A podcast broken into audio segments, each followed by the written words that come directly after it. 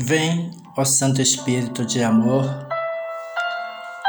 vida em abundância, chama flamejante. Vem trazer-nos o êxtase de tua presença e inundar-nos como fogo do teu amor. Espírito de paz e harmonia Estrela da manhã, vem curar-nos com a plenitude de tua misericórdia e transformar-nos segundo os teus desígnios de amor, hoje e sempre. Amém.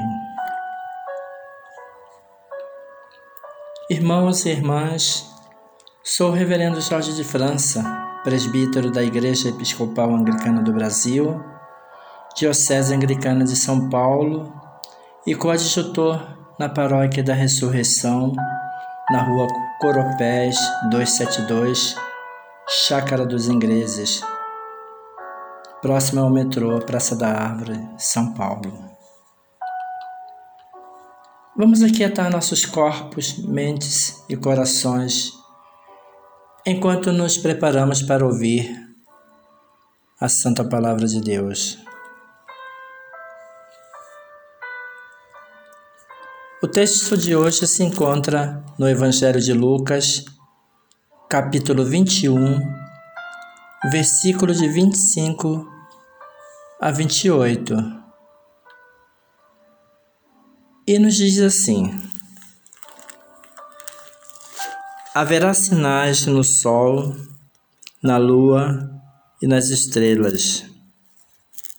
Na terra se angustiarão os povos, desconcertados pelo estrondo do mar e das ondas. Os homens desmaiarão de medo, aguardando o que estará para sobrevir ao mundo, pois as potências celestes serão abaladas então verão o Filho do Homem chegando numa nuvem com grande poder e glória. Quando começar a acontecer tudo isso, erguei-vos e levantai a cabeça, pois se aproxima a vossa libertação. Palavra do Senhor. Demos graças a Deus.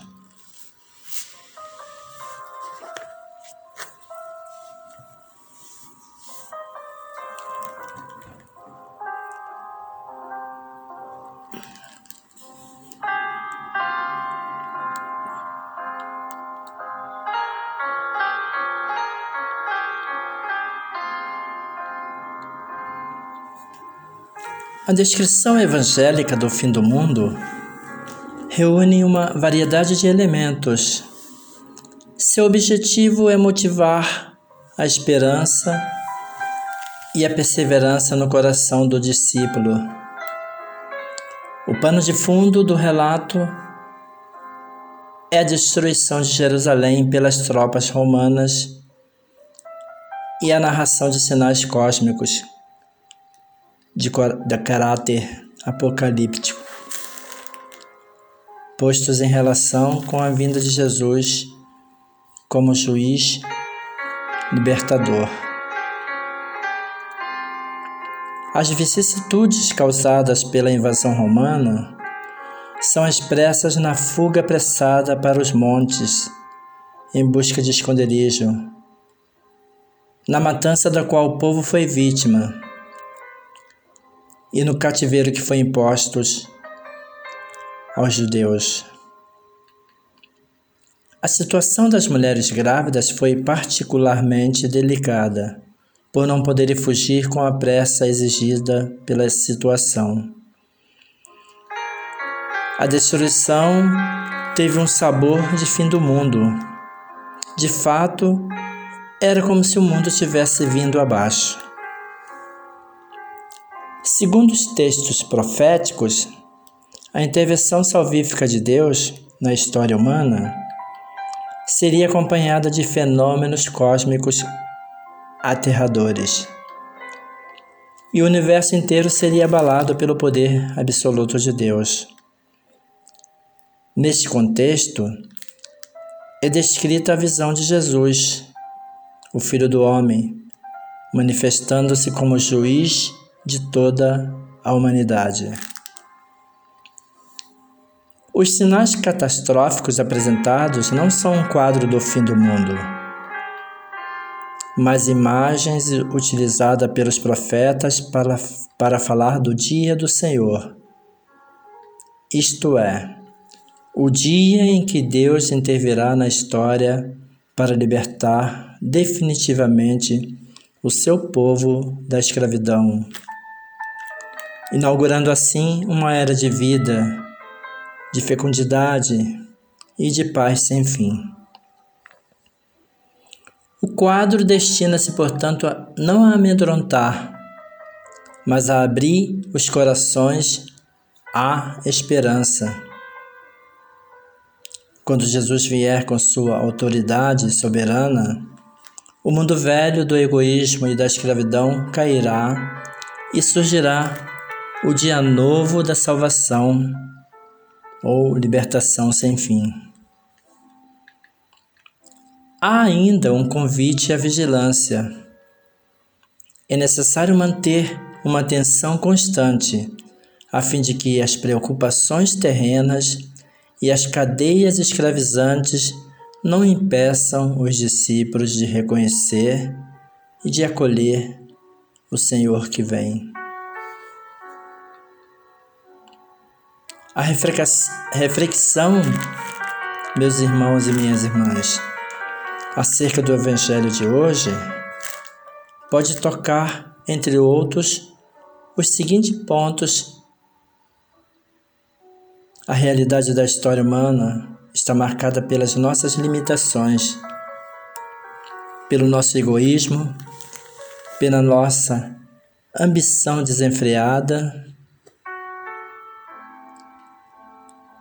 pelos bens da natureza sendo benefícios para poucos em detrimento de, do resto da população que passa fome e sede,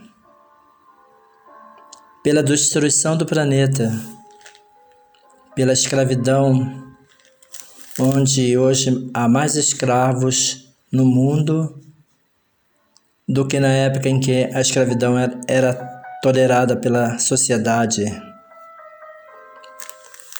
pela guerra, pelas guerras, em função da cobiça pelos bens e as riquezas de outros povos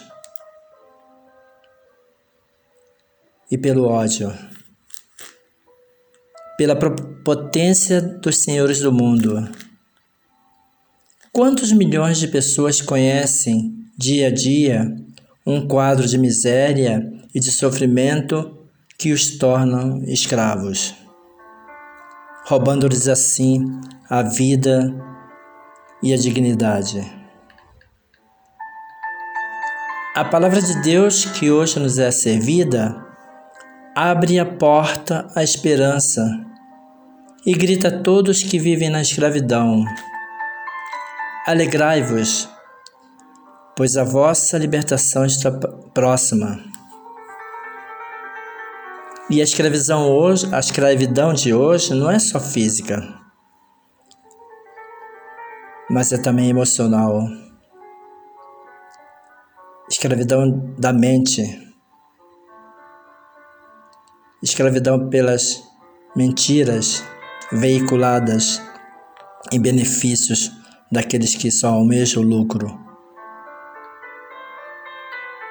Com a vida a vinda próxima de Jesus, o projeto de salvação ou libertação de Deus vai tornar-se uma realidade viva. O mundo velho vai converter-se numa nova realidade de vida e de felicidade abundante para todos.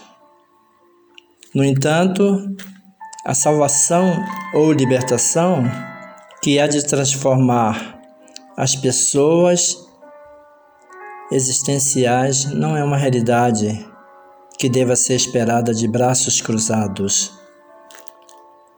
É preciso estar atento a essa salvação que nos é oferecida como dom de Deus e aceitá-la. Jesus virá, mas é necessário reconhecê-lo nos sinais da história, no rosto dos irmãos que sofres, sofrem, nos apelos dos que sofrem e que buscam a salvação. É preciso também ter a vontade e a liberdade de acolher o dom de Jesus, deixar que Ele nos, nos transforme. É preciso ainda ter presente que este mundo novo, o qual está permanentemente a fazer-se e depende do nosso testemunho, nunca será uma realidade plena nesta terra, mas sim uma realidade escatológica cuja plenitude só acontecerá depois de Cristo, o Senhor, haver destruído definitivamente o mal que nos torna escravos. Amém.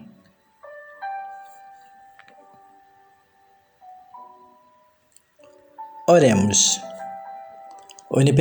Onipotente, eterno e misericordioso Deus, que permaneces tão decisivamente, decisivamente acima de nossa vida, fonte de todo esplendor e de toda alegria. Estás ainda em um contato muito próximo e carinhoso conosco. E nos levas através de todo o esplendor e alegria em direção à verdade. Ele realizou sua criação em nós, quase como um desejo ardente para Ele próprio, de tal modo que os breves momentos da eternidade que algumas vezes nós nos visitam fazem tudo o mais parecer cinzas e pó, sem vida e sem valor.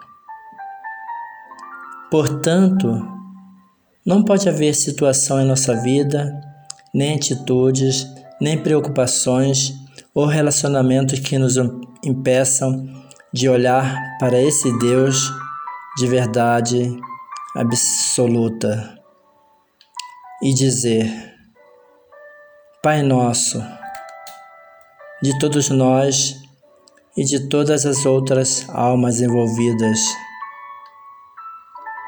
Nossa herança é Deus, nosso Pai e nosso lar.